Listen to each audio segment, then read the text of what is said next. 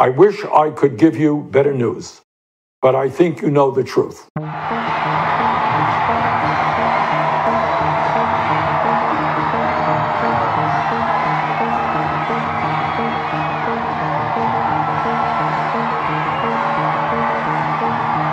And that is that we are now some 300 delegates behind Vice President Biden, and the path toward victory is virtually impossible.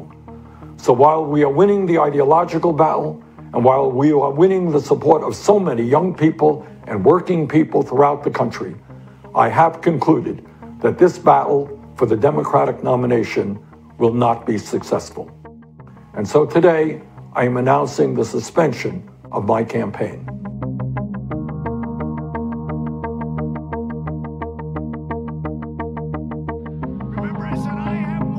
Let's get back up.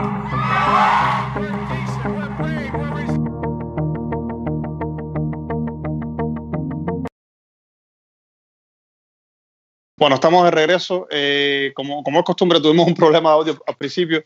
Eh, les estaba comentando que este es año de elecciones en Estados Unidos y, y, en los últimos días han ocurrido bastantes eventos importantes sobre, vinculados a las elecciones.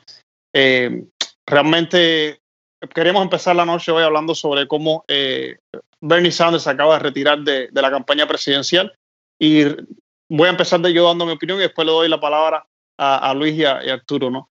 Yo creo que en primer lugar la campaña de Sanders era bastante improbable desde el principio, ¿no? Eh, era un, este, este, año iba a ser, es decir, el 2020 la campaña iba a ser mucho más reñida de la que fue en el 2016. La correlación de fuerzas en el Partido Demócrata había cambiado. Había un fenómeno nuevo en la política estadounidense que es eh, eh, una administración republicana bastante rechazada por las fuerzas demócratas del país. Entonces, eh, aún así, Bernie Sanders se retira, eh, de, se retira dejando un legado bastante, bastante fuerte en el partido, se retira entre comillas, porque va a seguir presente aún así eh, en la campaña que va a ocurrir, es decir, su presencia sigue marcando, incluso los últimos días se ha hablado mucho, mucho de Bernie Sanders, aunque ya se acaba de retirar. Em, va a ejercer una influencia decisiva sobre, sobre, la, elección.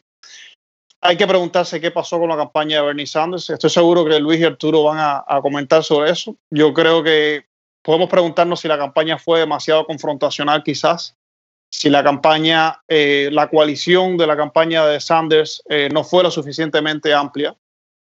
La apuesta que había hecho eh, su, equipo de campaña es que que ellos iban a ganar, básicamente con la base que ellos tenían. Es decir, la campaña de Sanders tiene la base más sólida eh, de la elección y ellos creyeron que con su base quizás iban a poder ganar y la base no fue suficiente cuando las demás fuerzas se organizaron alrededor de un, de un candidato moderado.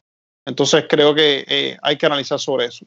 Eh, a Sanders en el año 2016 le ganó, eh, una de las razones por la, que, por la que perdió la nominación en 2016 Sanders fue la percepción que había de que Hillary tenía más probabilidades que él de ganar la Trump, o de que Hillary tenía más probabilidades en general de ganar la nominación. Y esa percepción terminó jugándole que cuando en realidad él estaba bastante cerca de ganar la nominación, pero esa percepción le terminó eh, jugando en contra. En el año 2020 yo creo que eh, lo que más le ha jugado en contra a, a, Bernie Sanders es el miedo a la administración Trump. Es decir, la campaña de Sanders es una campaña que pro, propone cambios, que propone transformaciones profundas en el país, y proponer cambios profundos en el país en un momento en el que, en el que hay una administración que ha, eh, que ha debilitado incluso hasta la base democrática del país, ha, debilitado las instituciones, ha debilitado el funcionamiento normal eh, del, sistema político de Estados Unidos y, y, de la sociedad del país, creo que era bastante ambicioso. Es decir, muchos estadounidenses en, en estos momentos están buscando quizás una apuesta que sea más segura. Entonces, prometer un sueño en un, en un, en un contexto de tan, tan irregular como este, quizás era bastante ambicioso, pero aún así Sanders llegó mucho más lejos de lo que la mayoría de los analistas eh, eh, vaticinaron. Entonces, el programa de Sanders aún así sigue siendo muy popular. Yo creo que eh, hay que destacar también para que la gente tenga en cuenta que Sanders aún sigue en la boleta, ¿no? Es decir, él va a seguir en la boleta cuando lleguemos a, la convención y, eso básicamente para presionar al candidato, para presionar al establishment demócrata y a Biden a que avance las políticas eh, de su campaña. ¿no? Voy a dejar entonces ahora que hable Luis. ¿Qué crees? Mira, eh, resulta muy interesante lo que, lo que ha sucedido en las últimas semanas. Hay que tener en cuenta de que la campaña de, eh, de Bernie Sanders con respecto a la de 2016, yo creo que la de 2016 había, estaba un poco más competitiva con respecto a Hillary Clinton. Hillary Clinton era eh, percibida en menor,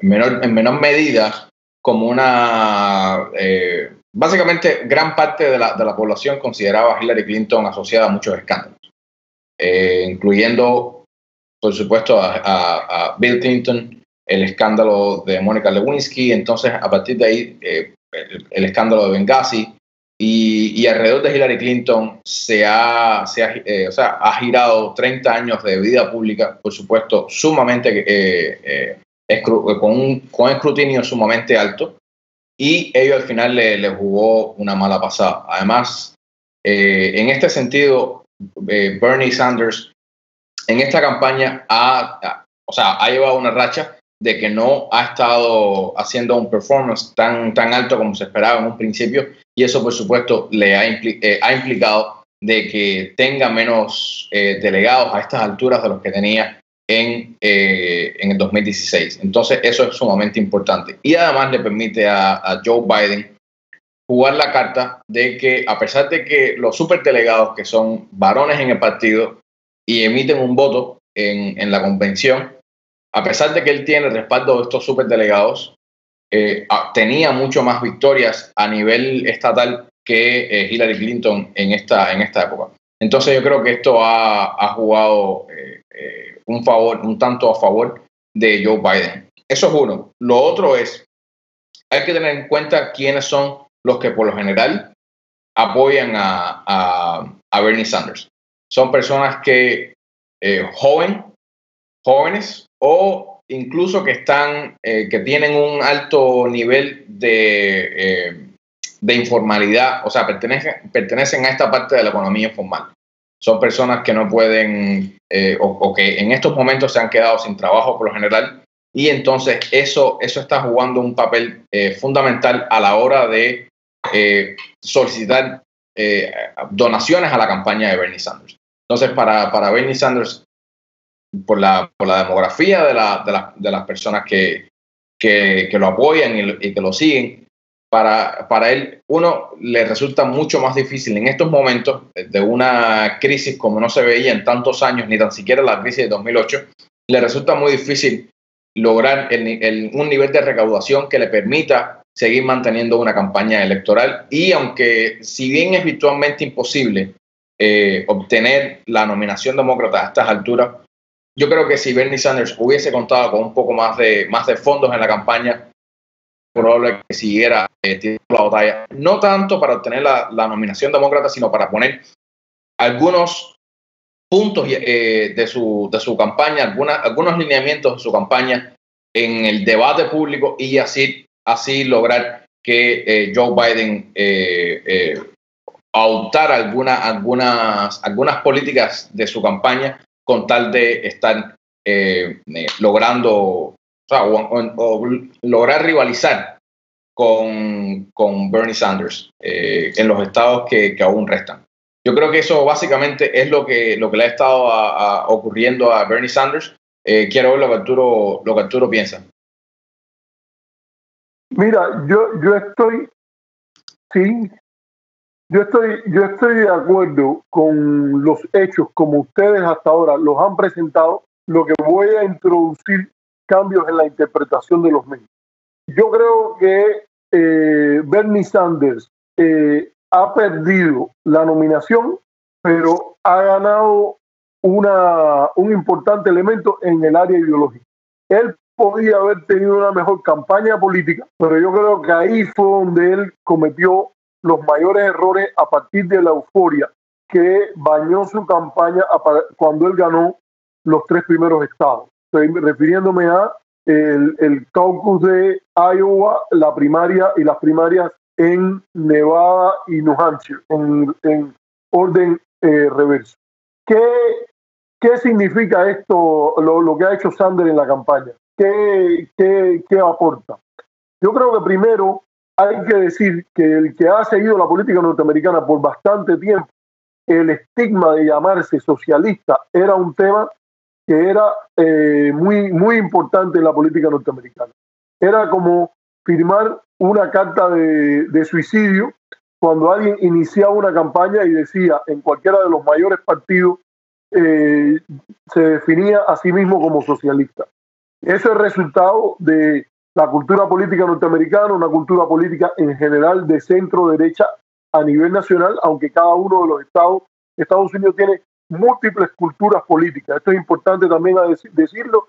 Incluso hay importantes académicos que lo han cubierto. Hay una, hay una cultura comunitaria en la zona de, de, la Nueva Inglaterra, hay una cultura más individualista en el, en el oeste y en áreas del sur, como es el caso de, de Texas, por ejemplo, y hay una cultura también comunitaria conservadora en el sur tradicional, el norte del estado de la Florida y esas cosas.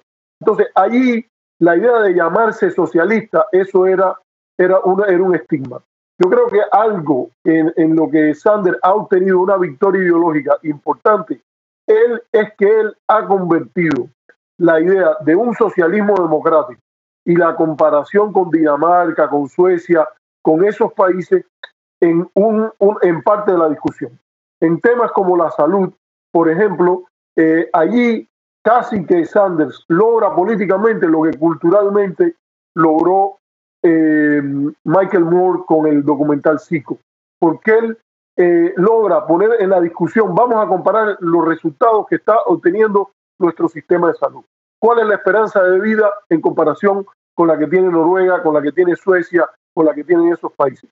Ahí también él es capaz de definirse de una manera en la cual él se eh, entra, entronca en la tradición del New Deal, eso es una construcción ideológica porque nunca eh, eh, eh Franklin Delano Roosevelt eh, se definió como otra cosa que capitalista hasta el tuétano de su hueso, pero él construye una narrativa por la cual ese socialismo democrático al estilo norteamericano se erige en el New Deal. Nota que es, es un tema que eh, eh, convierte también en, a la política joven más conocida dentro del Partido Demócrata, Alexandria Ocasio Cortés, también entronca con esa tradición y él nota cómo se le pone el New Green Deal eh, o, el Green, el, no me acuerdo el Green New Deal, algo así. Y entonces son cosas que hay, que empezar por ahí se removió para una parte importante del electorado y particularmente el Partido Demócrata el estigma de llamarse socialista demócrata.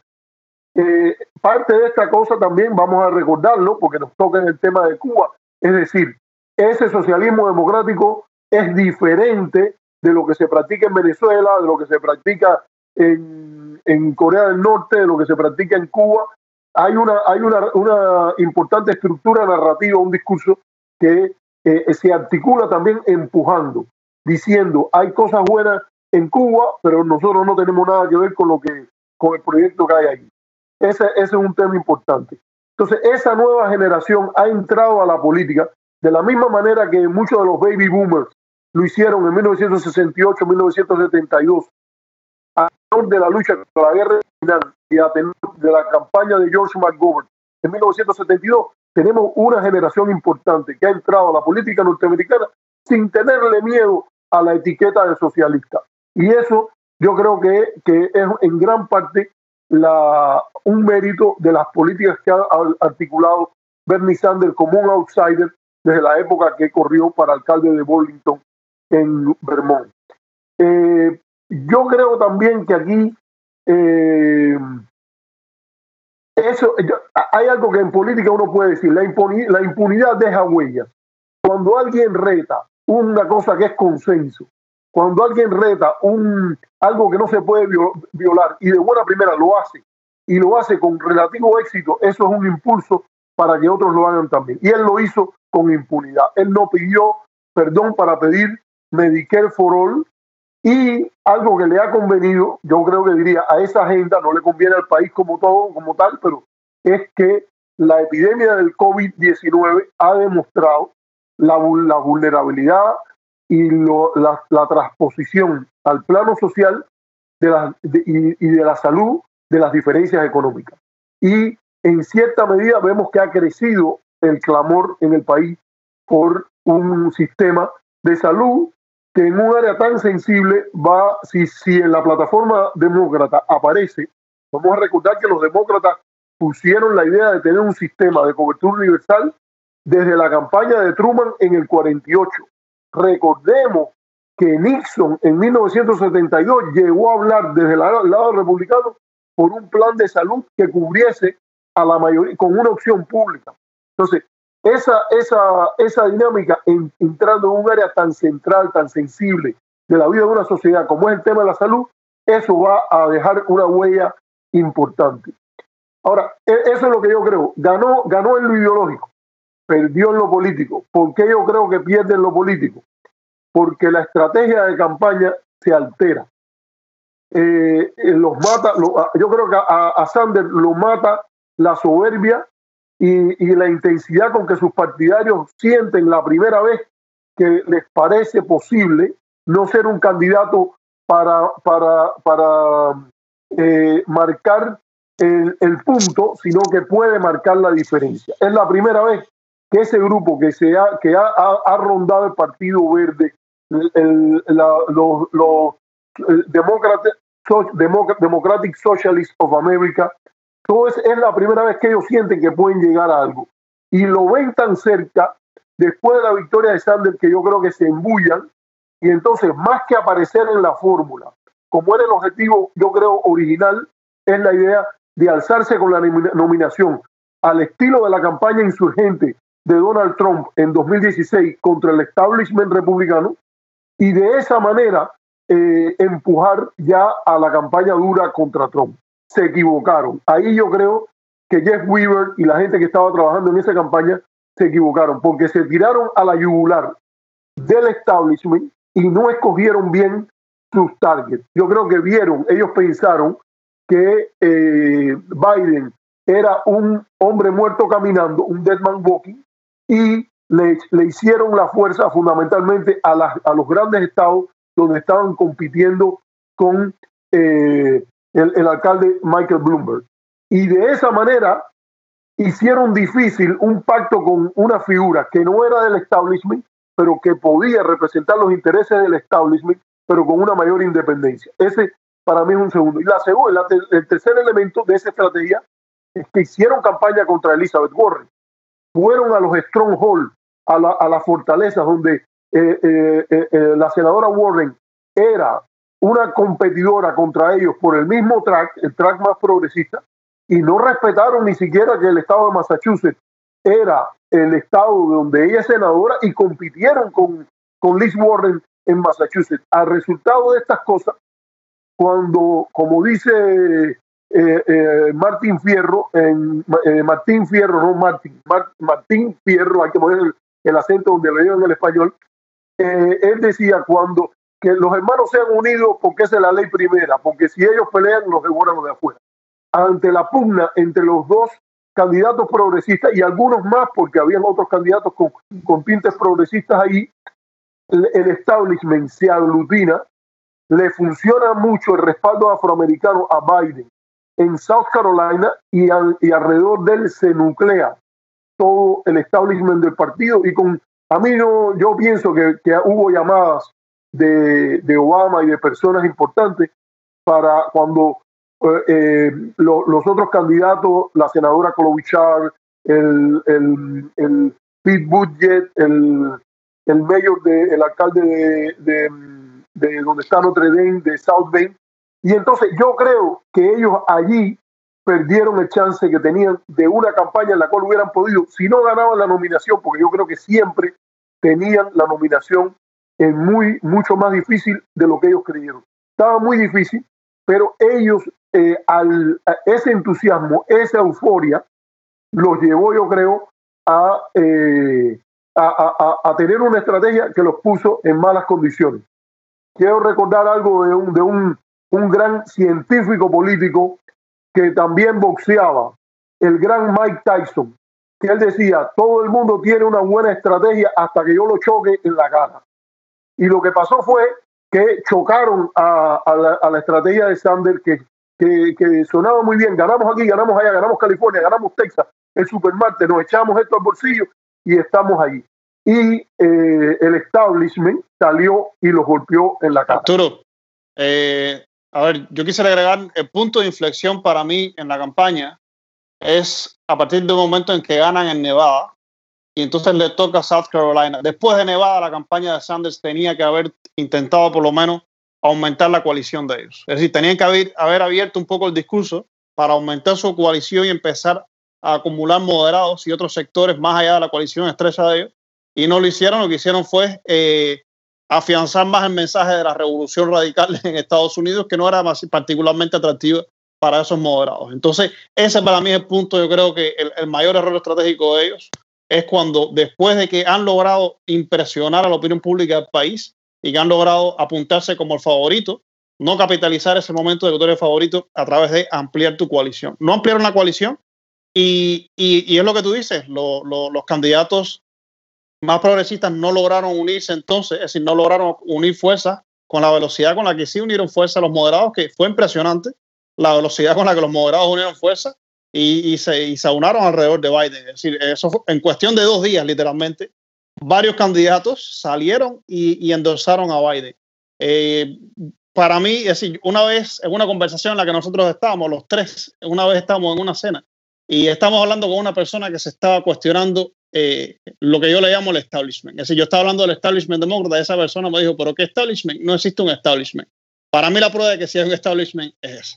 Es decir, cuando hubo una acción concertada entre un sectores que tenían intereses comunes y distintas campañas con intereses comunes, y entonces lograron eh, concertar intereses y lograron entonces sacar la campaña de, de, de, Biden, que en ese momento estaba sin dinero, con muy pocos eh, eh, delegados, es decir, estaba muerta en, en, la campaña para mucha gente.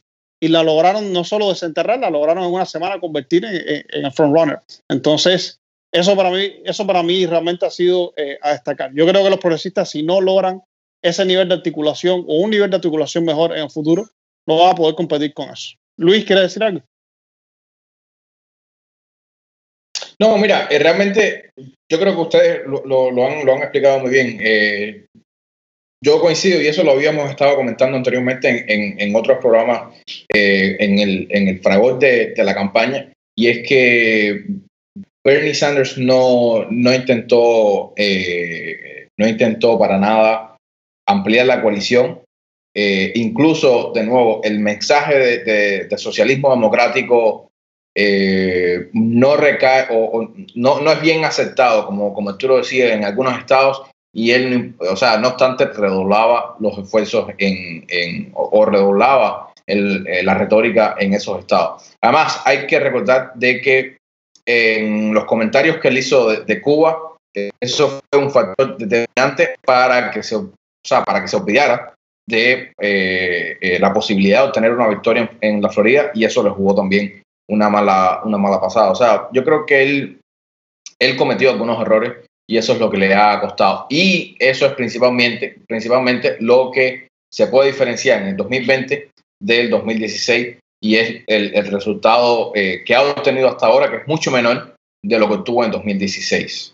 Luis, sobre lo que, sobre lo que mencionas de, de, de comentarios sobre Cuba, uh -huh. a mí me llama la atención de que, a mí me llama la atención, por ejemplo, de que el, la, la, discusión que tuvieron en el debate presidencial y Biden, en, en, el que él en el que él menciona y dice, pero es decir, Cuba es un país autoritario, pero también hay cosas positivas que reconocerle, e incluso Obama se las reconoció. Y la respuesta de Biden es, no, no, Obama no le reconoció nada a Cuba, y Obama no, no es decir, Obama no le, no, no le quiso conceder ese argumento a Bernie Sanders. Y yo lo recuerdo porque yo leí y yo vi el video del New York Times okay. con ese fragmento del debate. Un mes después, el New York Times está poniendo un artículo sobre médicos cubanos yendo a Italia a ayudar al pueblo italiano y decir, es decir, era muy políticamente correcto hace un mes decir que Cuba no tenía nada bueno. Y un mes después, de repente, puedes publicar en el New York Times de que sí, de que bueno, Cuba tiene un sistema de salud bueno y de que está incluso enviando médicos a otros países. Para que vean la politización ahí como fue. Y lo que decía también Arturo ahorita sobre los seguidores de, de, de Bernie, yo creo que también hay que separar un sector radical de los seguidores de Bernie del resto de la masa de los seguidores de Bernie. Es decir, hay un sector eh, de los seguidores de Bernie, que no sé cuán amplio, cuán pequeño puede ser, realmente no tengo estadísticas aquí para eso, pero sí sé que hay un sector radical, que supongo no es muy grande, de personas que son eh, eh, anti-establishment por definición, que son muy radicales y que fueron bastante viscerales en las redes sociales, por ejemplo, y que fueron bastante ácidos con, con otros candidatos. Bernie Sanders no fue así. Bernie Sanders, cuando alguien de su campaña decía algo, criticaba a Warren o decía algo así, Bernie Sanders después llegaba y decía, no, eso está mal dicho. Cuando alguien era muy agresivo con Joe Biden, después venía Bernie Sanders y hacía eh, reparación de daños. Es decir, yo creo que Bernie, en lo personal, él ha sido mucho menos visceral que en un sector de su campaña y eso hay que reconocerse. Mira, yo, yo, yo creo, eh, Harold, que, que lo que tú dices es cierto hasta cierto punto, porque él tuvo esa actitud que tú has descrito, eh, pero también él se monta, es una decisión, por ejemplo, de ir a hacer campaña en Massachusetts, no puede, no puede tomarse sin el apoyo del candidato. Y él, la estrategia que él montó, yo creo que de inicio era una estrategia que apuntaba a de alguna manera jugar un papel decisivo o jugar un papel de influyente en, en algún lugar en la, en la, en la mancuerna eh, electoral, en el ticket. Yo creo que, estaba jugando a buscar delegados, a hacer, darle voz a todo ese sector dentro del partido y eh, jugar un papel en la unificación que fuera constructivo. Eso es lo que yo creo. Ahora, pareció que en un momento, y es lo que yo creo que ellos sobrevaloran sus posibilidades, y que para mí está claro, yo no creo que Sanders tuvo nunca, nunca, en mi opinión, nunca tuvo eh, la posibilidad de ser el candidato del partido. Por eso es que te digo, no, no, el error no es en no haber hecho lo correcto para alzarse con, con la candidatura a la presidencia. En mi opinión, el error estuvo en que no hizo lo máximo para optimizar en votos y en, y en escaños en la convención el potencial que ella había desarrollado. Y yo creo que en eso sí, fíjate, la campaña iba muy bien hasta Nevada. Ese momento en que la euforia y el optimismo eh, se come a ese sector que está sediento porque lleva años de ser maltratado por el establishment, eh, lleva años de, de que sus verdades no las puede decir, opta por el camino de let Bernie be Bernie, como fue en el 2016 con Trump let Trump be Trump. Y el tema es que funcionó diferente. Los generales muchas veces luchan la última guerra. Y él, basado en la campaña del 2016, luchó y dijo, este es el sprint duro. Ahí lo trataron de hacer y yo creo que es, donde le falla. Una cosa importante aquí que también queda demostrada, si, si queda demostrada todas las cosas positivas en relación a que la agenda del socialismo democrático forma parte ya de la discusión abierta, sin ocultarse, no hay que meterse detrás de, de, ningún árbol para decir yo soy socialista democrático, me gusta más cómo están las cosas en Noruega que como están en Washington eh, o en Finlandia. Eh, no veo ningún problema que un día haya una mujer eh, presidente. Mira qué bien lo está haciendo Jacinda Ardern en New. Eso, esas cosas están pasando, pero también quedó claro una cosa, que es el tema del techo que tiene un candidato como Bernie. Bernie es un candidato y, aún así, aunque eso es parte hoy del espectro de discusión, eh, Bernie es eh, un candidato socialista democrático, tiene un techo. Y ese techo yo no sé dónde está, pero no rebasa el 25% del electorado nacional y no rebasa, yo creo, eh, un, una, algo así como el 30-35% del Partido Demócrata. Entonces, eso implica que la estrategia realista lleva a eso. Mira, más allá de los méritos, yo estoy de acuerdo contigo, Harold, lo que dices del New York Times. Yo lo digo con, toda claridad, todo el que sea objetivo en el tema cubano, que lea incluso las opiniones más autorizadas de economía del desarrollo, el libro de Perkins, por ejemplo, que reconocen que el sistema de salud cubano tiene méritos importantísimos. No es que se pueda reproducir en Estados Unidos, son dos sistemas eh, distintos, no es que, sea exportable a Europa ni nada de eso o exportable a otros países de América Latina, pero el contexto cubano tiene un relativo bajo costo y una esperanza de vida bastante alta, una mortalidad infantil eh, reducida, todas esas cosas. Eso es los méritos del debate. Ahora, a nivel político, eh, o, diríamos de campaña o partidista, yo creo que Luis tiene razón en lo que dice de que en el, en el contexto en que salió, de la manera que se debatió, la manera que reaccionaron los principales periódicos, las principales televisoras, yo creo que no le hizo bien a la campaña de, de, de Sanders. Ahora, ahí en esa área también tenemos que decir, él marcó su punto. Y en general, eh, yo no estoy seguro que eso haya sido malo para la idea de la relación con Cuba, ni siquiera a largo plazo para la discusión del plan de salud.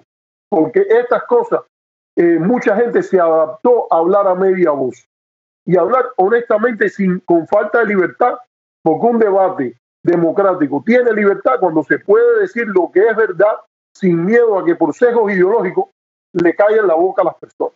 Y en última instancia, él hizo lo que él sabía hacer muy bien, que es ser honesto y decir la verdad. Fíjate que el artículo del New York Times que sale eh, después cuando él se retira de la campaña lo dice. Él dice, él, él, él dice la verdad en la que cree. Y eso es algo en lo cual el que analice desde su perspectiva este tema lo tiene que decir.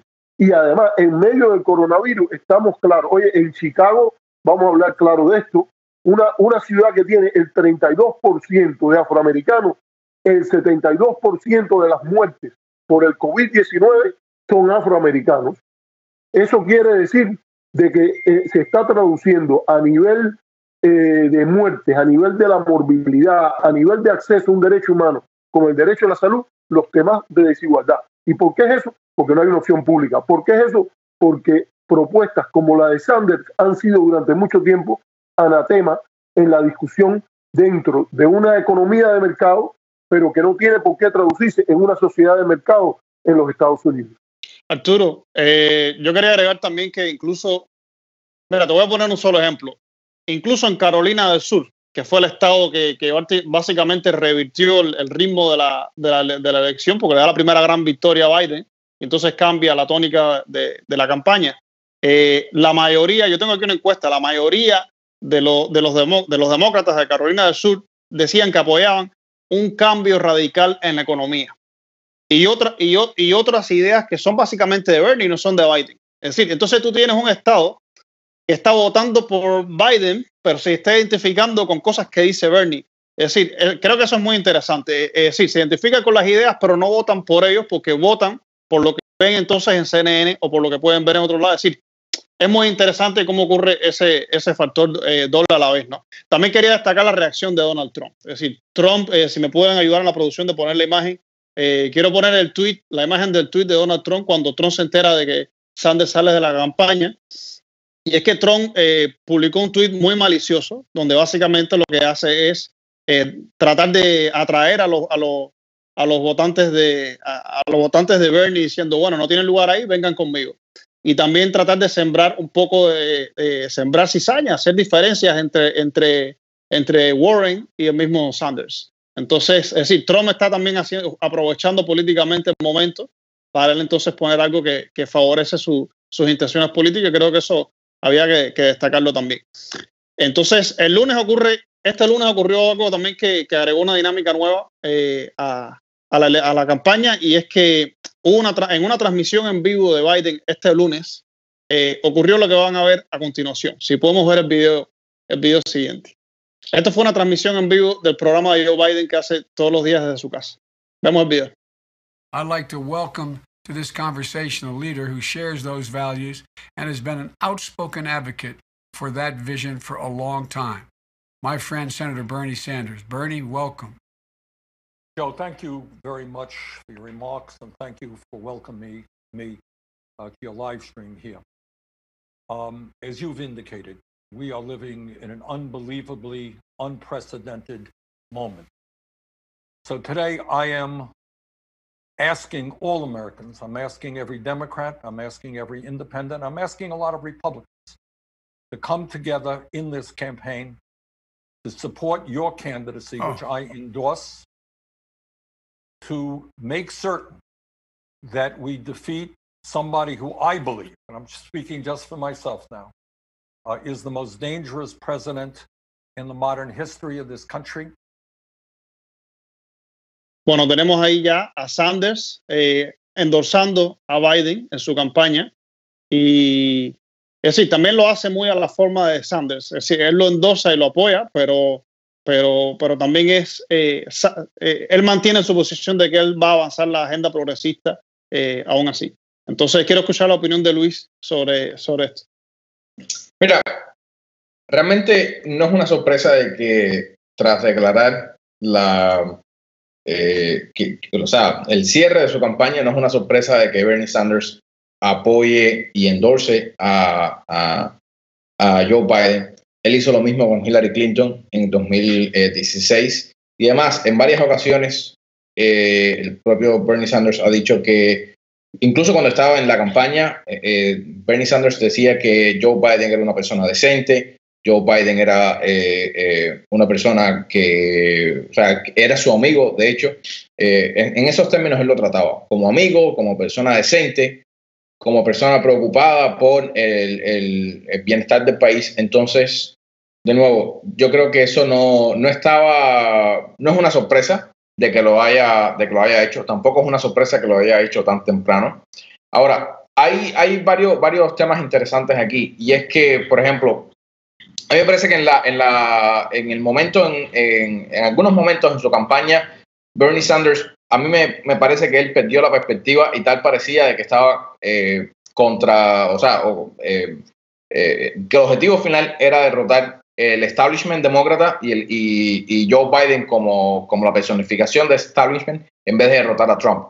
Entonces, me resulta muy interesante cómo ahora cambia la, la, perspectiva para él. De hecho, eh, o sea, y repito, no es algo que me haya extrañado.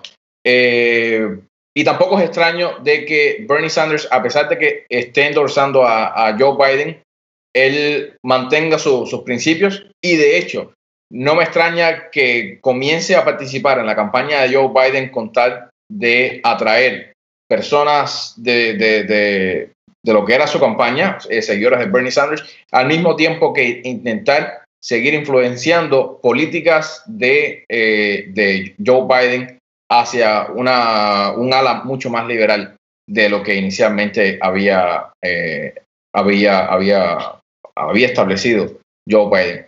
Esto es sumamente eh, importante para Joe Biden también, porque Joe Biden sabe que ahora corre, o sea, en, los momentos, en el momento este que está, corre el mismo riesgo de, que le pase lo mismo que le pasó a Hillary, a Hillary Clinton. De que si bien en las encuestas Hillary Clinton tenía un por ciento de, de, aprobación muchísimo mayor que Donald Trump, al final fue una sorpresa la, la, la, la noche electoral. Las, las encuestas que, que, está teniendo Joe Biden contra, contra, eh, contra eh, Trump me parece, eh, y sería bueno luego confirmarlo, me parece que Joe Biden está incluso en términos mucho menores de lo que estaba Hillary Clinton en su momento. Entonces sería muy interesante ver cómo, esto eh, comienza a repercutir en un futuro. Esto es uno. Lo otro, por supuesto, hay que ver cómo durante prácticamente 15, 21 días la gente estaba preguntándose dónde está Joe Biden. O sea, se desapareció eh, Joe Biden como figura por supuesto, comenzaron numerosos rumores de que si él estaba contaminado también con, con, el virus, en fin. Bueno, ya salió nuevamente y ahora, por supuesto, lo que tiene que obtener Joe Biden es no perder el momentum de que ahora es el, es el, es el básicamente el, nominado, el presunto nominado de los demócratas y intentar, por supuesto, eh, e intentar eh, aprovechar este momento, seguir en la cresta de, la ola y, eh, en fin, lograr un, momento que llegue a la nominación en la convención demócrata. Y a partir de ahí, por supuesto, jugar, jugar en este sentido contra, contra Donald Trump.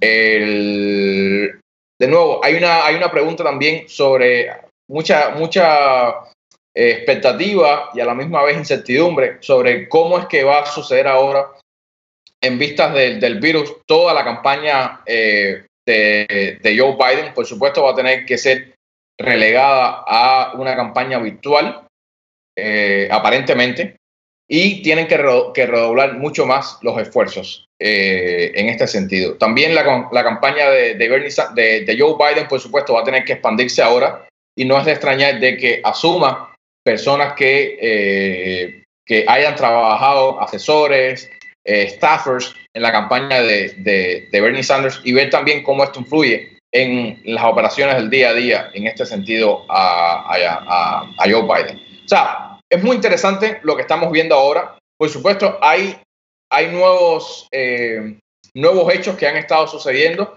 y no me extraña de que sigan ocurriendo nuevos, nuevos hechos. Ahora, en fin, hay una, una perspectiva de que ya como Bernie Sanders, como Bernie Sanders está fuera de, de, la campaña, pueden salir numerosas personas, eh, distintos expresidentes que por lo general no, no participan en la etapa de las primarias, ya puedan involucrarse y otras personas ya fuera de, de eh, o, involucradas en el partido. Por ejemplo, estoy pensando en, en Tom Pérez, que es el que es el, el, chairman, el presidente o el presidente o el no sé la, la palabra en español, pero es el chairman del, Comité Nacional Demócrata, ya puede salir al, al, al ruedo con tal de, de, hacer campaña también para, para Joe Biden. En fin, hay toda una expectativa sobre qué es lo que va a suceder ahora mismo. Arturo. Eh, mira, yo creo que, que, a la hora de mirar esto del apoyo de Sanders a, a Biden, hay que decir que en la política norteamericana, en general, los endorsements o estos apoyos de personalidades tienden a ser no tan importantes. Esta campaña ha pasado una, una, una cosa que es bastante sui generis, que fue que el apoyo de James Claiborne en South Carolina, el congresista negro eh, un cierto patricio de, de, esa área, influyó muy importantemente, en, de una manera muy importante, en el, la victoria de Biden y el, la, el, la, especie de, de cámara de resucitación, el boca a boca de aire que levantó la campaña de, de Biden allí. Pero en general hay que decirlo, lo, lo, que uno aprende y lo que uno enseña en política norteamericana es, como regla, esos apoyos, esos endorsements no se traducen automáticamente en que las personas a las cuales, con las cuales usted tiene una alta aprobación van a transferir voto, militancia, participación a las personas que usted lo hace. Yo creo que, ustedes apuntaron una cosa importante, que el nivel de animosidad y de, de, de conflicto entre Biden y entre Biden y eh, Sanders es mucho menor que en el caso de los Clinton. Ahora, no nos equivoquemos, el tratamiento virulento, machacador, por usar una palabra bien cubana, que el establishment, los grandes medios de prensa, incluyendo MSNBC, que es el canal más a la, a la podríamos decir, más asociado a la liberal dentro del Partido Demócrata, el tratamiento que le dieron a Sanders ha dejado huella. Y, y, y, aunque esto es el inicio de la cura, hay gente ahí que está muy dolida. Chris Matthews, que es como decir uno de los de las voces del ala esta a favor de cambio, eh, defensor de los liberales, un como decirte un blue dog que muerde cuando se trata de defender a, a, la, a la posición demócrata, llegó a acusar la victoria de Sanders en Nevada la, lo puso como equivalente a la entrada de Hitler en Viena. Eso, esas cosas muerden, esas cosas duelen. Y en política generalmente yo creo que, quiero decirte que en esto te lo digo como norteamericano y como cubano. Yo creo que la cultura norteamericana tiene una cosa buena en general, esa de mirar a, al, al, futuro. Eh, eso eso eh, no quiere decir que la historia no cuente. Y que lo que pasa en el pasado también la gente lo mira. En general, yo creo que se están, está pasando lo natural, que se están eh, curando las heridas del partido y al curarse las heridas del partido es muy interesante que esa amistad en lo personal, el trato que se dan ellos mutuamente. Yo creo que Biden se está moviendo a la izquierda, es interesante que él le ha tirado la señal a los republicanos porque quiere ganar un segmento en el centro, el, el, el llamado elector mediano, una cosa interesante, cuando Biden habla, cuando Sanders le hace el apoyo a Biden, él no solo se refiere a, la, a las mujeres, los negros, las minorías, los latinos, etcétera, él dice también a los republicanos. Porque una cosa que tiene Sanders es que con la clase obrera, él tiene un, eh, un en un sector que no votó por él en el, en el 2016, pero votó por Trump, que es interesante esa dinámica populista. Y yo creo que eso eh, es importante. Biden, en última instancia, era el que iba, el que había salido de primero y se había quedado retrasado y después metió el sprint, lo apoyaron, no sé qué, y ganó. Pero vamos a hablar también, eh, y en eso creo que, que, lo hablaremos un poquitico más tarde, de las, las fortalezas y las vulnerabilidades que él tiene como candidato. Entonces, lo quería dejar ahí. Sí, eh, Arturo, yo, yo quiero mencionar un artículo que salió hoy en el New York Times sobre cómo Sanders está tratando de decirle a su base que apoye a, Biden, ¿no? Y eso es más fácil decirlo que hacerlo, porque hay, hay una parte de la base de, Sanders que es eh, casi never Biden, ¿no? Que es bastante crítica de Biden y es muy antisistema por definición. Entonces, por mucho yo creo que, que, que, Sanders insista y, y, le diga a su base de que, de que apoya a Biden, va a haber un sector que va a ser muy difícil reconciliarlo con el sector más moderado del Partido Demócrata. Entonces creo que eso es interesante. Por otro lado, Alexandria Ocasio Cortés, pues, por ejemplo, también dijo ella que todavía no piensa endosar a Biden. Eh, yo supongo que ella lo que está es esperando a ver qué tipo, es decir, qué gestos va a hacer Biden para, para, para ganar al sector eh, más progresista del partido. Es decir, está esperando a ver qué va a ofrecer Biden eh, por ese tipo de endorsement. Ilhan Omar, la, la, la congresista de Minnesota, lo que dijo Ilhan Omar a la prensa fue y lo voy a decir textualmente, Ilhan Omar dijo que el movimiento progresista en Estados Unidos no trata de un individuo, sino que se trata de ideas. Es decir, básicamente diciendo de que el hecho de que Sanders esté endorsando a Biden no significa que yo lo tenga que hacer automáticamente. Y básicamente está en la misma cuerda de ellos sí, está esperando a ver qué ofrece Biden. Biden necesita mucho a este sector. Es decir, no sé si, si la campaña está consciente, pero lo necesita mucho. Luis. Mira, Indiscutiblemente, Joe Biden necesita ese, ese endorsement también y necesita tenerlas a ellas también dentro de la campaña. O sea, movilizando personas a través de las redes sociales, a través de, de, discursos, de, eventos, cuando se pueden hacer. Joe Biden indiscutiblemente las necesita, son muy populares, pero también ellas necesitan eh, o ellas no pueden dejar pasar el momento de eh, sumarse en esta campaña también. O sea, yo creo que hay un espacio de retroalimentación entre un sector y el otro. Eh, y ellas, por supuesto, tienen que estar jugando de, indiscutiblemente, yo opino lo mismo que tú, están esperando a, a ver qué pueden obtener de Joe Biden en, el sentido este de, de, de, un, de una, un anuncio una, sobre una política o que Joe Biden, por ejemplo, está eh, también endorsando el, el, el, el eh, Green New Deal, pero sería un error para ellas no endorsar eh, en un futuro también a, a, Joe Biden.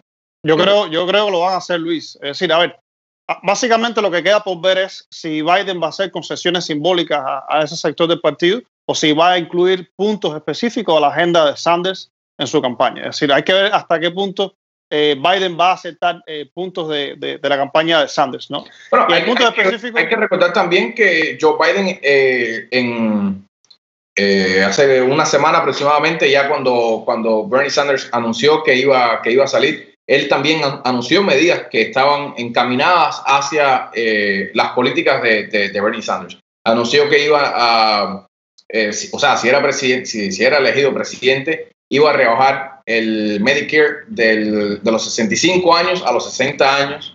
Anunció que iba a apoyar eh, esfuerzos para eh, todas las escuelas públicas del país que fueran gratuitas. O sea, de nuevo, yo creo que este es el momento donde tienen que, acercarse. Eh, creo que, que, hay espacio todavía más para, para este tipo de, de, políticas y, y tratar de, de, de atraer eh, esta, el squad, como le llaman, que es el, eh, el, ala más liberal del Congreso, también otras, otra, eh, otras figuras del, establishment, por supuesto, Nancy Pelosi, Chuck Schumer, este tipo de, de, personas, pero creo que sería también un error de, del squad ahora establecer una, una pelea hasta cierto sentido, un, o incluso un fake eh, eh, fight con, con, Yo sí que, es decir, yo sí creo que lo van a hacer, yo coincido contigo, yo creo que al final lo van a hacer, lo que están es esperando, es ganando tiempo para presionar. Mientras más esperan, más presionan. Claro. Hay, hay puntos específicos de su agenda, por ejemplo, como el Green New Deal, que tiene cosas específicas que a Biden realmente no les cuesta nada incluir en su campaña. Es decir, hay cosas concretas de la campaña de ellos que Biden puede aceptar sin que eso comprometa eh, su base necesariamente, ¿no? Por No, otro lado, que, que- perdóname que, que te interrumpa, hay que recordarte que ellas lo hicieron, ellas establecieron ya esta, esta estrategia. Cuando se ganó en el 2018, los demócratas ganaron en 2018 la, el Congreso, la mayoría en el Congreso, y en el momento de elegir eh, quién iba a ser el speaker, había, por supuesto, una... eh, toda este, eh, todo este momento de, de- de, eh, pushing para, para por supuesto, eh, Nancy Pelosi estaba, estaba intentando ser reele- reelecta como, como speaker o electa como speaker, ya había sido speaker anteriormente, y ellas, por supuesto, entre Nancy Pelosi y, y las figuras de- del squad, estaban allí haciendo un, un pushing. Entonces, no es algo nuevo de que las figuras de- del squad estén intentando hacer esto con, con Joe Biden. Sí, tenemos un, tenemos un video, eh, eh, es decir, hoy también tuvimos otra sorpresa, hoy estamos afirmando esto hoy el 14, 14 de abril y hoy tuvimos otra sorpresa en las noticias y, y salió un video que queremos compartir con la audiencia y, y empezamos con Arturo, entonces le doy la palabra a Arturo en cuanto termine el video. Vamos a ver el video. Hi, everybody. Let me start by saying the obvious. These aren't normal times. But if there's one thing we've learned as a country from moments of great crisis, it's that the spirit of looking out for one another can't be restricted to our homes or our workplaces or our neighborhoods or our houses of worship. It also has to be reflected in our national government. The kind of leadership that's guided by knowledge and experience honesty and humility, empathy and grace. That kind of leadership doesn't just belong in our state capitals and mayor's offices, it belongs in the White House. And that's why I'm so proud to endorse Joe Biden for President of the United States. Choosing Joe to be my vice president was one of the best decisions I ever made, and he became a close friend. And I believe Joe has all the qualities we need in a president right now. Joe was there as we rebuilt from the Great Recession and rescued the American auto industry. He was the one asking what every policy would do for the middle class, and everyone striving to get into the middle class. That's why I asked him to implement the Recovery Act, which saved millions of jobs and got people back on their feet. Because Joe gets stuff done. Joe helped me manage H1N1 and prevent the Ebola epidemic from becoming the type of pandemic we're seeing now. He helped me restore America's standing and leadership in the world on the other threats of our time, like nuclear proliferation and climate change. Joe has the character and the experience to guide us through one of our darkest times and heal us through a long recovery.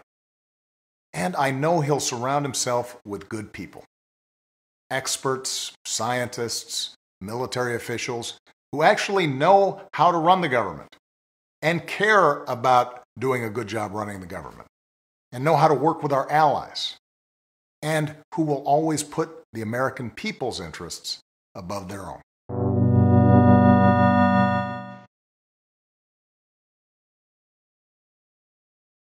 Mira, yo creo que el video eh, este del presidente Obama apoyando la campaña de Biden ya expresa la tendencia que Luis Carlos había mencionado, que es cómo ahora se produce la aglutinación en torno al candidato nominado. Y en este caso, el candidato nominado está claro que es el, vicepresidente Biden y ahí van a converger las diferentes fuerzas. Ustedes mencionaron el caso del squad y yo creo que a la larga debe ser como ustedes dicen, deben ser como ustedes dicen, pero algo que es importante es la dinámica política. La política siempre no es una ciencia exacta. La política no es solo número. Por eso es que hay que yo a mis estudiantes siempre les recomiendo el artículo de, de Asaya Berlin sobre el sentido de la política, un political sense, porque eh, las cosas pueden salir mal. No es necesario, lo más probable que no. En este caso, lo más probable, según ustedes indican, y yo estoy de acuerdo con el criterio, de que hay intereses de Biden en arreglarse con, con, e, con esa ala del partido y esa ala del partido empuja también a tener un, una mejor relación con, con Biden y, y, apoyarlo y hacer campaña por él. Pero pueden, pueden jugar independientemente y pueden darse situaciones en las cuales les sea conveniente a uno y al otro guardar cierta distancia.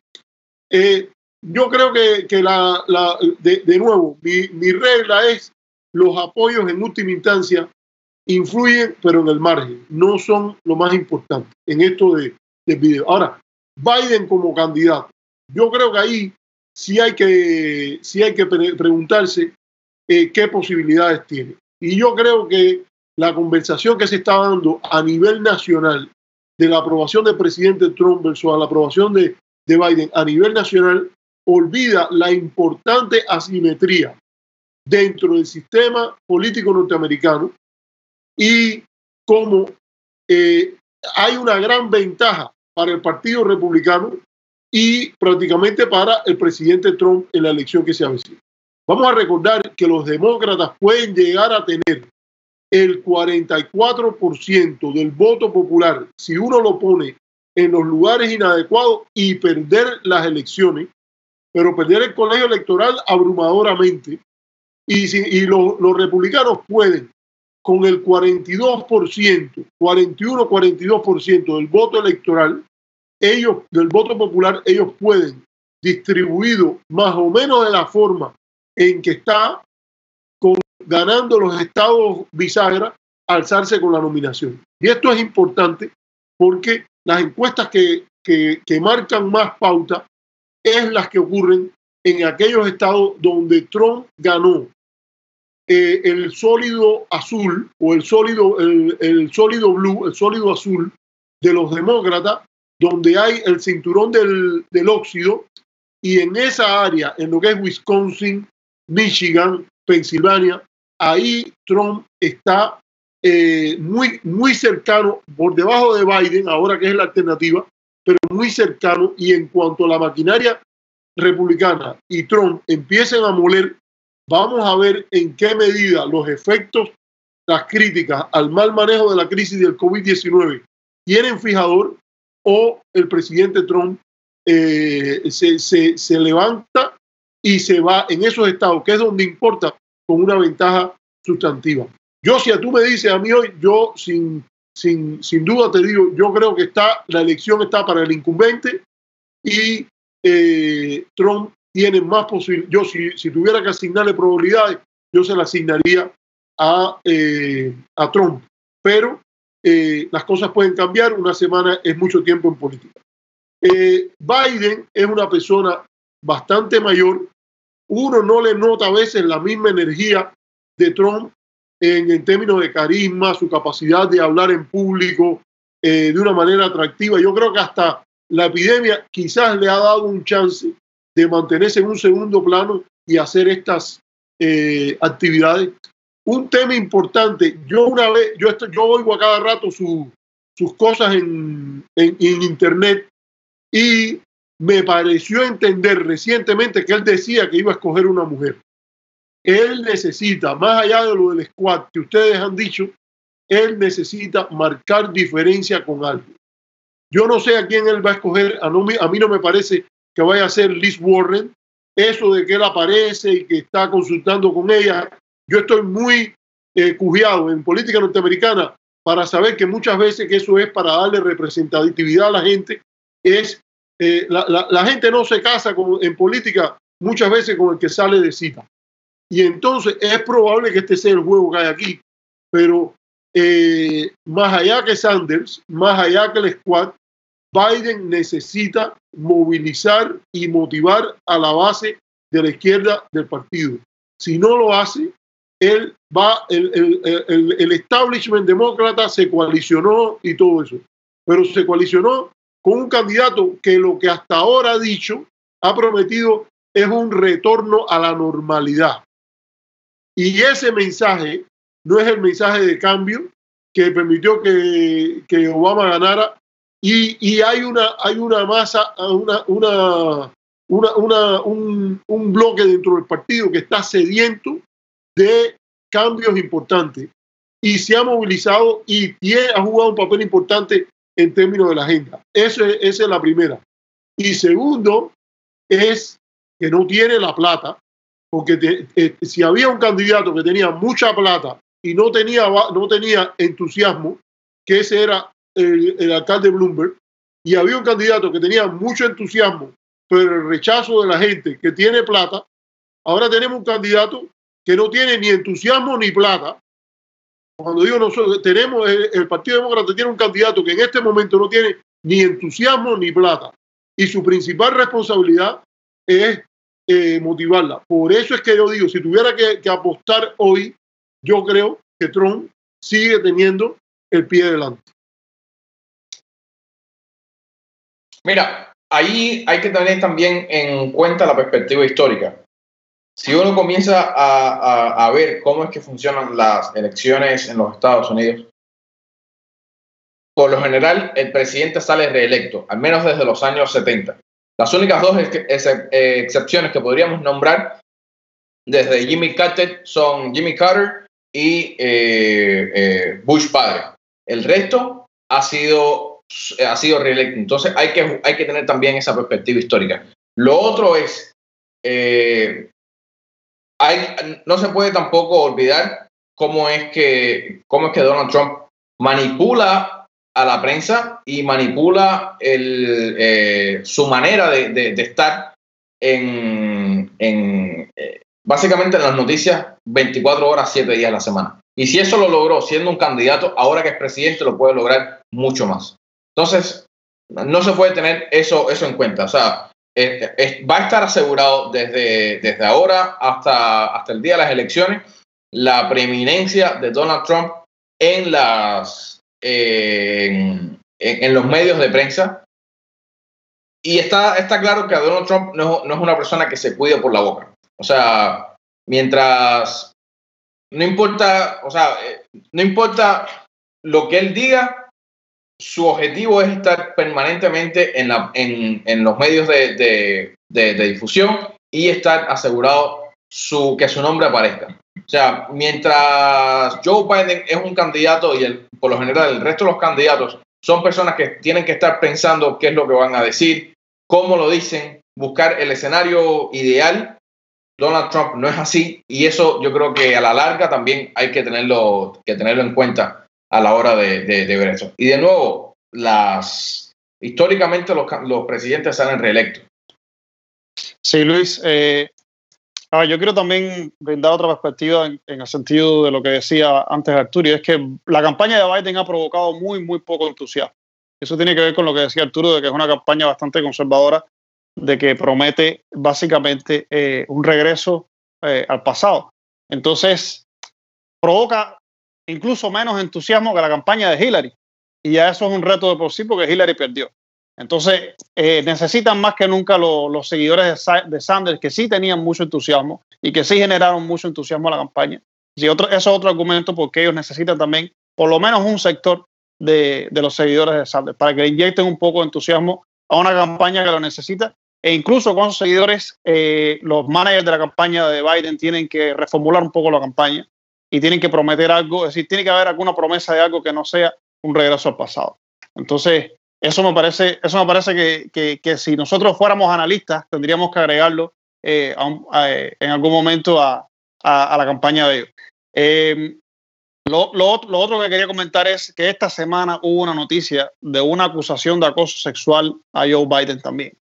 No. Es decir, hubo una noticia que salió, es decir, el New York Times hizo una cobertura bastante buena eh, en los últimos días sobre, qué, sobre de qué va esta acusación de acoso sexual. Ha recibido realmente bastante poca, poca atención, ¿no? Eh, como no es una acusación que, ejemplo, venga con un, no hay un video, no hay una evidencia, es decir, no, no hay una evidencia así concreta, eh, creo que el efecto va a ser muy limitado de esa acusación. Y, básicamente nosotros estamos también en un punto en el que el que quiere el, el- que le está haciendo, haciendo caso a la acusación es porque de todas formas va a votar contra Biden, y va a votar a favor de Trump. Y, y los seguidores de Biden básicamente eh, es muy difícil moverlos hacia Trump por, un- por una acusación de ese tipo, pero una acusación de acoso sexual eh, no se puede eh, tampoco olvidar, ¿no? Aunque eso tampoco significa mucho porque Trump ganó la presidencia con numerosas acusaciones de acoso sexual y no pasó nada. Entonces, pero quería agregar también este punto. Arturo, ¿querías comentar algo? Mira, yo, yo creo, Harold, que, que, Biden es un, senador que, y un, un, político que lleva muchos años, muchos años en el ojo público. Ahí sí yo creo que él es un producto conocido. Él tiene rollos. Eh, en el 88 abandonó la campaña porque fue acusado de haber copiado plagiarismo, de haber copiado el discurso del líder laborista británico Neil Kino y esas cosas. Pero al final se, eso se resolvió básicamente. Yo no creo que haya sido él, pero se culpó a un staff, todo ese tipo de cosas. Él, a inicios de la campaña, salió el tema ese de que él había tenido, eh, ¿cómo decir?, acercamientos inapropiados con algunas mujeres. Eso es parte del puritanismo estadounidense y, también de la reivindicación de movimientos como el Me Too, que son legítimos, pero ahí, ahí hay cosas que, que, a veces, en mi opinión, se han llevado demasiado lejos, como es el caso de, de Al Franken, que era el senador y cómico de Minnesota, que terminó saliendo del, del Senado.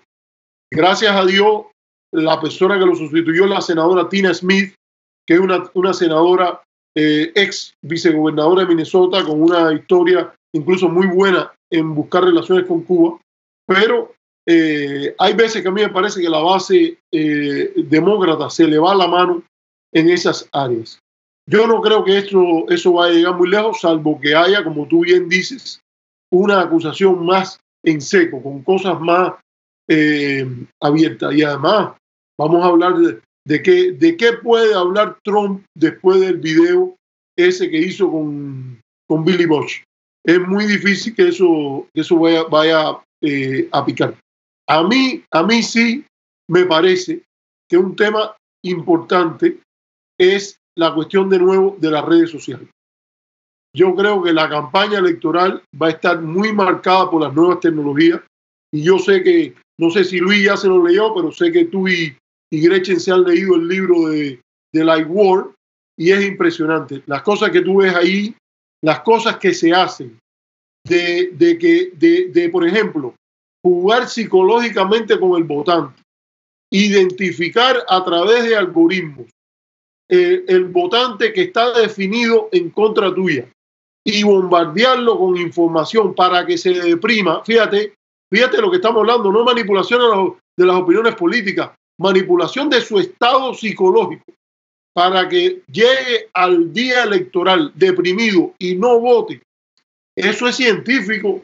Eso estamos hablando de, de no, vaya, las comparaciones son, son eh, exageradas, pero estamos hablando de, que se está haciendo las cosas que hacía Goebbels en la Alemania hitleriana y ya, ya cometí el error porque a mí no me gusta comparar Hitler y la Alemania con nada y no tiene comparación, pero cosas de la manipulación de las personas a través de las redes sociales con las granjas de troleos que los hacen sirios y troyanos, porque tú sabes bien que, por ejemplo, en el tema de Cuba, hay veces hay unos grupitos ahí que, que te vienen a lanzarte unos, una, unas posturas que tú dices, ¿de dónde, quién, dónde está la gente que se cree esto?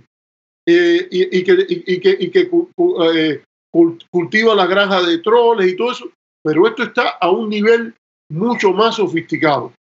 Y el que tiene plata las puede usar y no hay regulación apropiada como lo hace la FCC con todas sus dificultades y con todos sus problemas de los medios eh, de difusión masiva más tradicionales.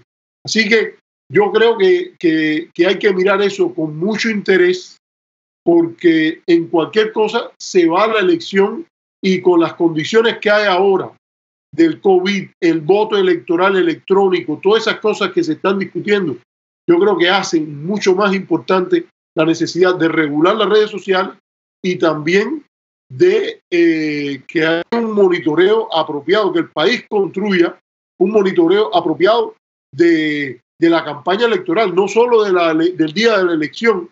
Puede ser que no se produzca ningún, ninguna, matra, eh, ninguna patraña el día de la elección, pero si durante todo el periodo de la campaña ocurren cosas como las que ocurrieron en el 2016, yo creo que hay posibilidades de eh, crear, quedar en una situación peor. Arturo, pero ya está, ya está ocurriendo ya. Es decir, vemos lo que ocurrió en Wisconsin ahora en las elecciones en Wisconsin, que como eh, los republicanos, los gobernantes republicanos del el gobernador no, porque el gobernador no es así, pero el legislativo republicano del estado presionó para que las personas tuvieran que ir físicamente a votar en el estado de Wisconsin y eso provocó una depresión del voto que favorecía evidentemente a los republicanos. Entonces, eso ya está ocurriendo ya, no es que, no es que vaya a ocurrir, ya ese, ya ese futuro llegó, ya está aquí con nosotros. Yo tengo una buena noticia y ahorita estábamos poniendo una gráfica que, quiero compartir con ustedes y es que inicialmente cuando empezó la crisis del coronavirus en Estados Unidos, la popularidad de Trump eh, subió drásticamente a su mayor nivel y eso lo mencionamos aquí en el programa, el mayor nivel que, ha tenido desde que él asumió la presidencia. Bueno, en los últimos días ese pico ha disminuido y ya le ha durado bastante poco. Es decir, por lo menos a George Bush le duró lo suficiente como para ser reelecto. Eh, incluso una presidencia tan mala le duró lo suficiente para ser reelecto. A Trump le duró dos semanas ese pico de popularidad y ese efecto de unirse alrededor de la bandera cuando hay una crisis. Entonces, creo que eso es una buena noticia, por lo menos para los demócratas, con vista a, la presidencia. Luis, ¿quieres comentar algo? Yo quiero, quiero tener eh, eh, varios puntos. Eh, con respecto, y quisiera retornar al, al, discurso de Obama. El discurso de Obama menciona que no se puede retornar al, o sea, el endorsement de, Obama que fue, que fue, que fue publicado hoy, que no se puede retornar, Obama menciona que no se puede retornar a un pasado. De hecho, él dice, si yo estuviera corriendo como lo hice en ocho años, yo no lo haría igual estaría ahora mismo enfocado en cómo se puede cambiar el futuro. O sea, yo creo que él le da ahí una señal a, a Joe Biden, justo en el momento en que él está hablando, Obama está hablando sobre Bernie Sanders. Ahí hay un, creo que hay que leer entre líneas y me parece que es un mensaje de, de, de Obama eh, a, a, Biden público también para que el, hay que recordar, o sea, eh, creo que en 40 minutos Twitter había anunciado que más de un millón de personas habían visto el, discurso de, Obama, lo cual resulta bastante, bastante impresionante. Y por supuesto, esto no va a ser, eh, creo, no, no va a ser ignorado por, por, por, por, Joe Biden y tampoco debe ser, o, sea, va a ser ignorado por, por la gente que lo ha estado eh, mirando. Eh, eso es uno. En el sentido de, eh,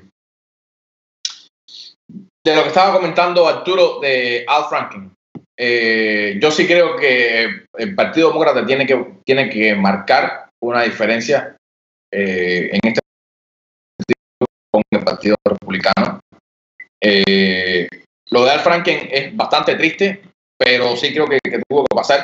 Incluso eh, Kristen Gillibrand, que era la, gobernadora de, Nueva York, ella fue una de, las líderes en presionar al liderazgo demócrata en el Senado para presionar, o sea, a su vez para presionar a Al Franken de que renunciara. Yo creo que esto es uno de lo que puede, de lo que puede marcar la diferencia entre el Partido Republicano y entre el Partido Demócrata. Mientras en el Partido Republicano esto es aceptado, muchos miran al, al techo con tal de, de, ignorar lo que está sucediendo. Eh, el Partido Demócrata tiene que salir siempre a, la vanguardia en cuanto, en cuanto a esto, porque no justo Luis, recuerda a Roy Moore. ¿Sí? ¿Te acuerdas de Roy Moore? Que ah, tiene que haber un estándar más alto en el Partido Demócrata que en el Republicano. además, que es lo justo. Es lo justo y tiene que suceder. Yo con respecto a lo que a esta acusación de, Joe Biden, por supuesto no tengo elementos para, para, opinar, pero sí quisiera recordar de que Joe Biden ha sido siempre acusado de violar el espacio físico, pero hasta ahora no había sido acusado de, eh, de acoso sexual. O sea, siempre muchas personas, eh, y hay videos sobre eso, lo han acusado de estar violando el espacio físico de las personas. Por ejemplo, él eh, tenía, yo creo que, que, él incluso lo reconoció y, y prometió dejar de hacerlo. Tenía la, costumbre de, de masajear a, a, las personas por, por detrás, en, en, la espalda, aquí en los hombros, de acercarse eh, a, a, personas y hablarle en el oído justo cuando no se lo esperaba. yo creo que, que esto, muchísimas personas se, sintieron incómodas con, con, esta, con esta actitud y eh, él, él, eh, él estuvo explicando, mira, yo básicamente cuando crecí, así era como, como me hablaban, pero no obstante reconoció de que estamos viviendo momentos eh, donde hay un mayor escrutinio sobre este tipo de, de actitudes de, del espacio físico, del respeto eh, al, al, espacio físico y por supuesto el, el, eh, el, acoso sexual y dijo que lo iba a dejar de, de hacer. Entonces, quisiera, quisiera eh, poner esto, esto allí. creo que Gaby País estaba haciendo una, una, pregunta, si la pueden poner en la, en la pantalla y entonces podemos comentar allí. Harold.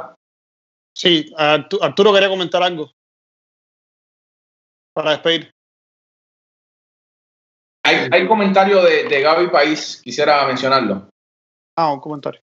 Eh, dice Gaby País Carrillo, ahora, el reto es que si con la epidemia caminando, la gente no está votando por un Medicare for All, en algún momento lo hará. Este parecía como el momento ideal para un despertar en esa tendencia, ¿no?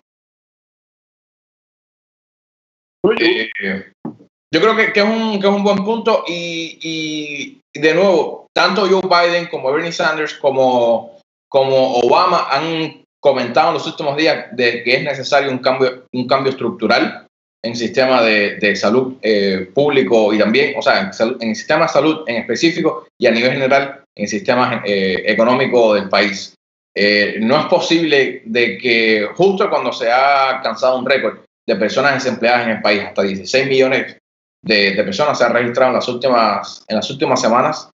Eh, no es posible que, de que el acceso, eh, eh, no barato, pero sí asequible a, a, un sistema de salud tenga que estar ligado necesariamente con obtener un empleo y mantener un empleo. Entonces, sí, Luis. algo que el, el, Partido Demócrata y Biden en, en, en específico tiene que, que, que, sí, Luis, yo ahí ahora es cuando yo voy a sacar el cuchillo, porque si hay un candidato que criticó eh, esas opciones de estar defendiendo que tu empleado sea que te dé seguro médico, fue Bernie Sanders. Es decir, este es el momento en el que hay que, otorgarle eso a Bernie Sanders, eh, me parece, porque mientras todos los candidatos, o muchos, o la mayoría de los candidatos decían que había que respetar el, seguro eh, que te daba tu empleador, que varias opciones, que buscar, es decir, trataban de mantener un poco el status quo eh, con el tema de los seguros médicos en el país. Bernie Sanders era el que decía, el seguro médico es un derecho individual de las personas y todo el mundo tiene que poder gozar de ese derecho eh, y tiene que ser de carácter universal en en el, país. Entonces creo que eso hay que tocárselo ahí, porque ahora de repente vemos que el discurso que tenía, yo recuerdo a Pete Buttigieg diciéndoselo, si tienes un buen seguro en tu trabajo, ¿por qué tienes que abandonar ese seguro para, para el plan de Bernie? No tiene sentido económicamente, no tiene razón. Bueno, sí tiene sentido porque mucha gente que tenía trabajo de repente no tiene ni seguro ni trabajo en este momento y hay una pandemia en el país. Arturo. No, Harold, tú, tú, me, tú me robaste la palabra ahí, las cosas que yo iba a decir, eh, las has dicho. Eh, a mí me parece que si, si las elecciones fueran hoy, yo no entiendo cómo alguien podría salir corriendo de la importancia que tiene el, el, el derecho a la salud eh, estamos hablando de variedades dentro del capitalismo, pero dentro de esas variedades estamos con países que han tenido el modelo de estado de bienestar, que fue una gran, una gran conquista de los sectores progresistas en Europa y en otros países, y que tiene también que ver con la lucha y la competencia con el comunismo en Asia. Vamos a recordar que el país que mejor récord tiene hasta ahora es Taiwán y Taiwán tiene un sistema, un estado de bienestar, porque la propia, primero porque viene desde el origen del, del Kuomintang, que es un partido nacionalista eh, comunitario chino. Se llama el partido, Kuomintang significa en chino el partido de la sociedad. Y eh, lo otro que tiene es que ha desarrollado un sistema de salud de cobertura universal. Y eso se ha hecho en la gran mayoría del mundo desarrollado porque se discute. Son países capitalistas economías de mercado, pero el tema del derecho a la salud se discute como derecho, no de preferencias políticas. Entonces, se ha montado un modelo eh, económico y un modelo político que parte de la idea de que la salud es un derecho público y al ser un derecho público eh, es garantizado por quien, quien tiene la ventaja de poder tener una cobertura universal, tiene la capacidad de, de, de, de que se cumplan sus orientaciones, de estandarizar a nivel completo. ¿Que, que, ¿Quién es ese? El Estado. Esta crisis ha demostrado contra los devaneos neoliberales la importancia del buen gobierno. El gobierno, el Estado importan mucho. El Estado y el gobierno pueden ser fuente de tremendos abusos, de tremendas cosas malas, pero en, en las condiciones reales del mercado, que no son de competencia perfecta e información perfecta, en general una intervención bien orientada del gobierno puede mejorar en condiciones de Pareto, que quiere decir mejorar a todos sin perjudicar a nadie, la situación que hay. Entonces, eso, ¿por qué no, por qué no se hace? Por los intereses que hay en contra. Y es sin lugar a duda, implica un cambio de modelo de, de capitalismo. Vamos a recordar que hay economías de mercado donde el énfasis es en el impuesto a la venta, que es más fácil de colectar, porque hay una mínima plataforma que garantiza educación y salud y, y, mínimas condiciones de vida para todo el mundo. Acuérdate que el Papa Francisco acaba de decir que es partidario de un sistema de ingreso mínimo universal, lo que hasta un tiempo atrás era considerado eh, una, una, una idea estigmatizada de la izquierda y hoy está en el, en el tapete.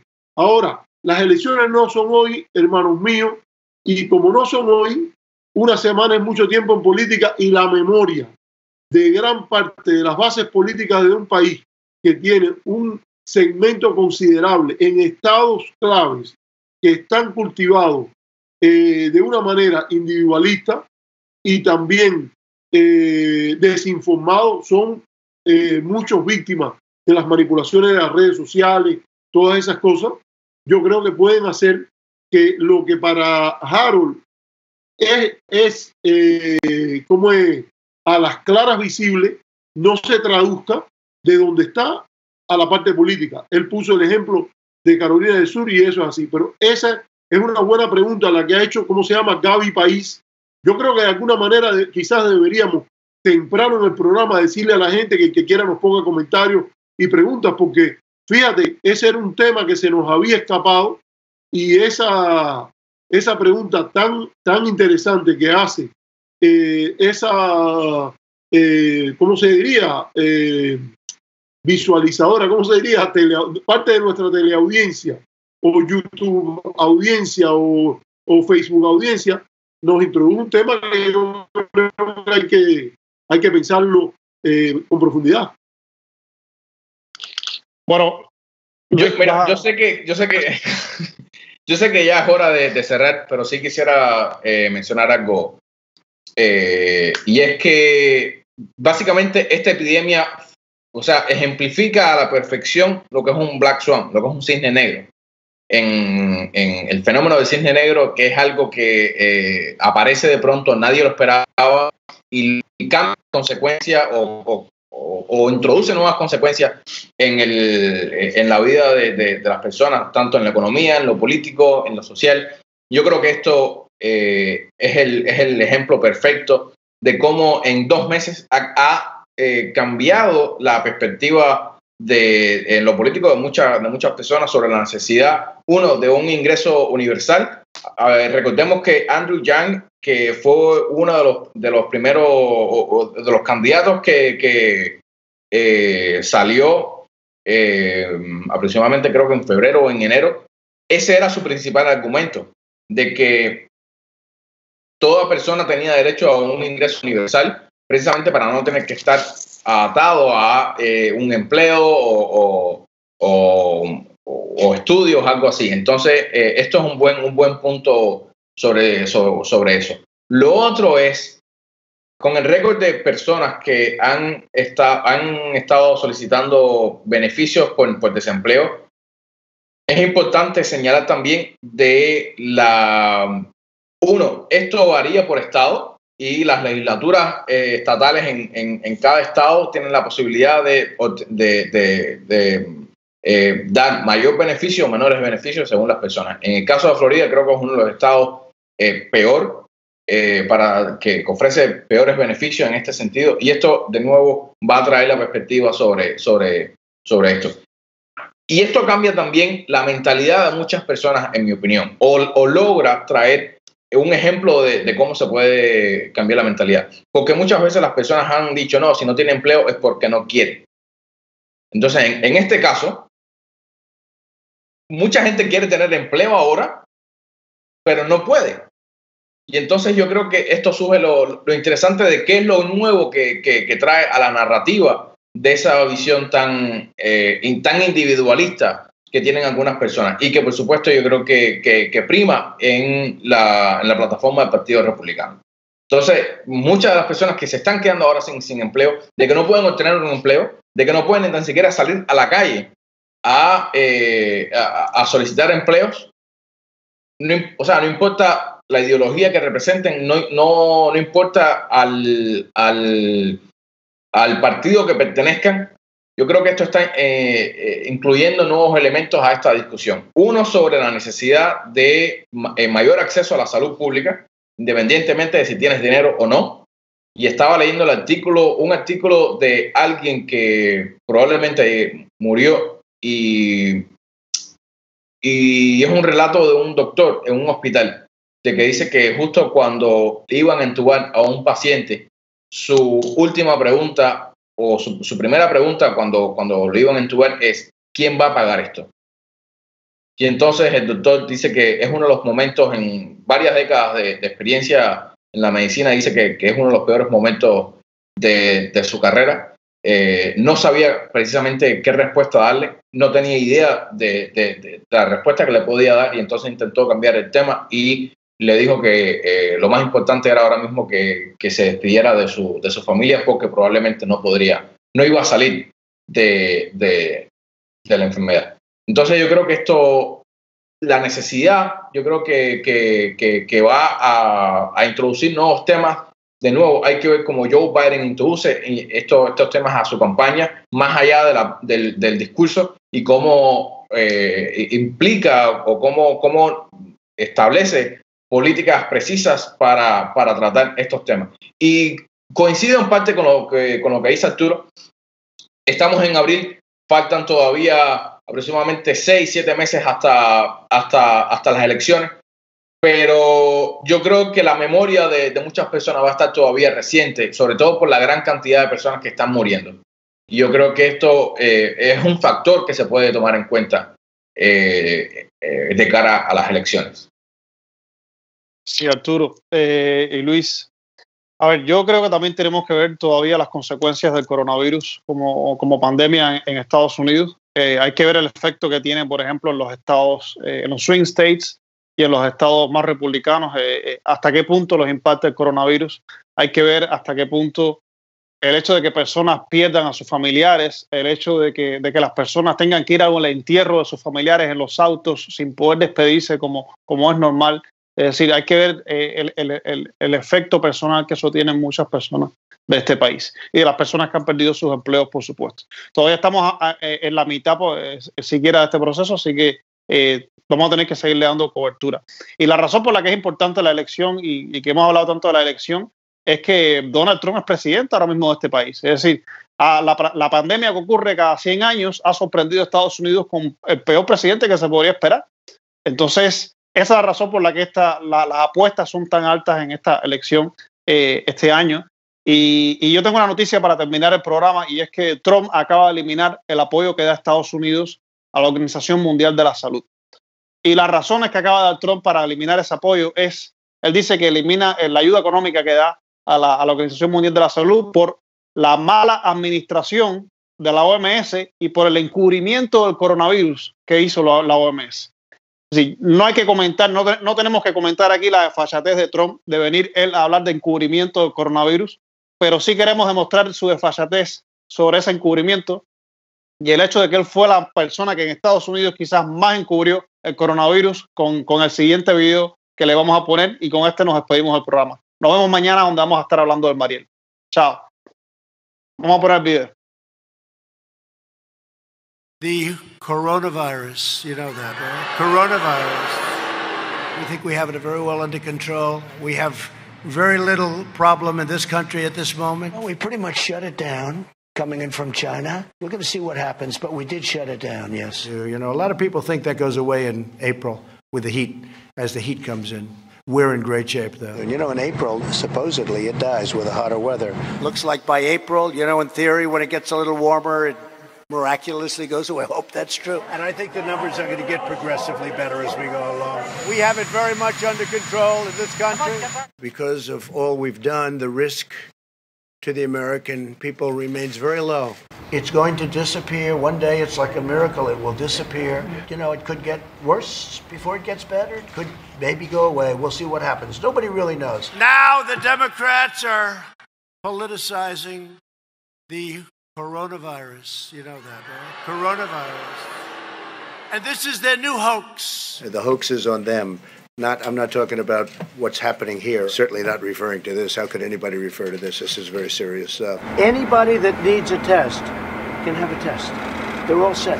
Are you concerned that the virus is getting close to the White House? No, I'm not concerned at all. No, I'm not. It will go away. Just stay calm. It will go away. To keep new cases from entering our shores, we will be suspending all travel from Europe to the United States for the next 30 days. This is the most aggressive and comprehensive effort to confront a foreign virus in modern history.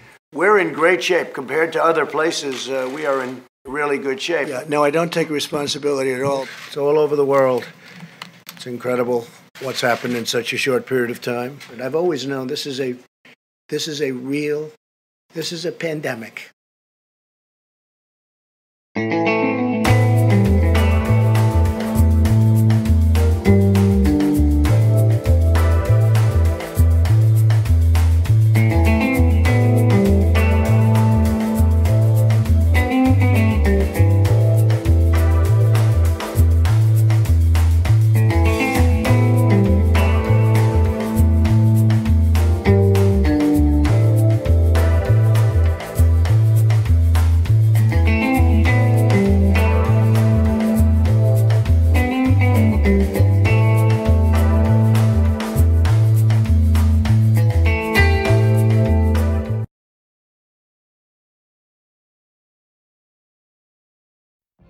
What if you could have a career where the opportunities are as vast as our nation, where it's not about mission statements, but a shared mission? At U.S. Customs and Border Protection, we go beyond to protect more than borders from ship to shore, air to ground, cities to local communities. CBP agents and officers are keeping people safe.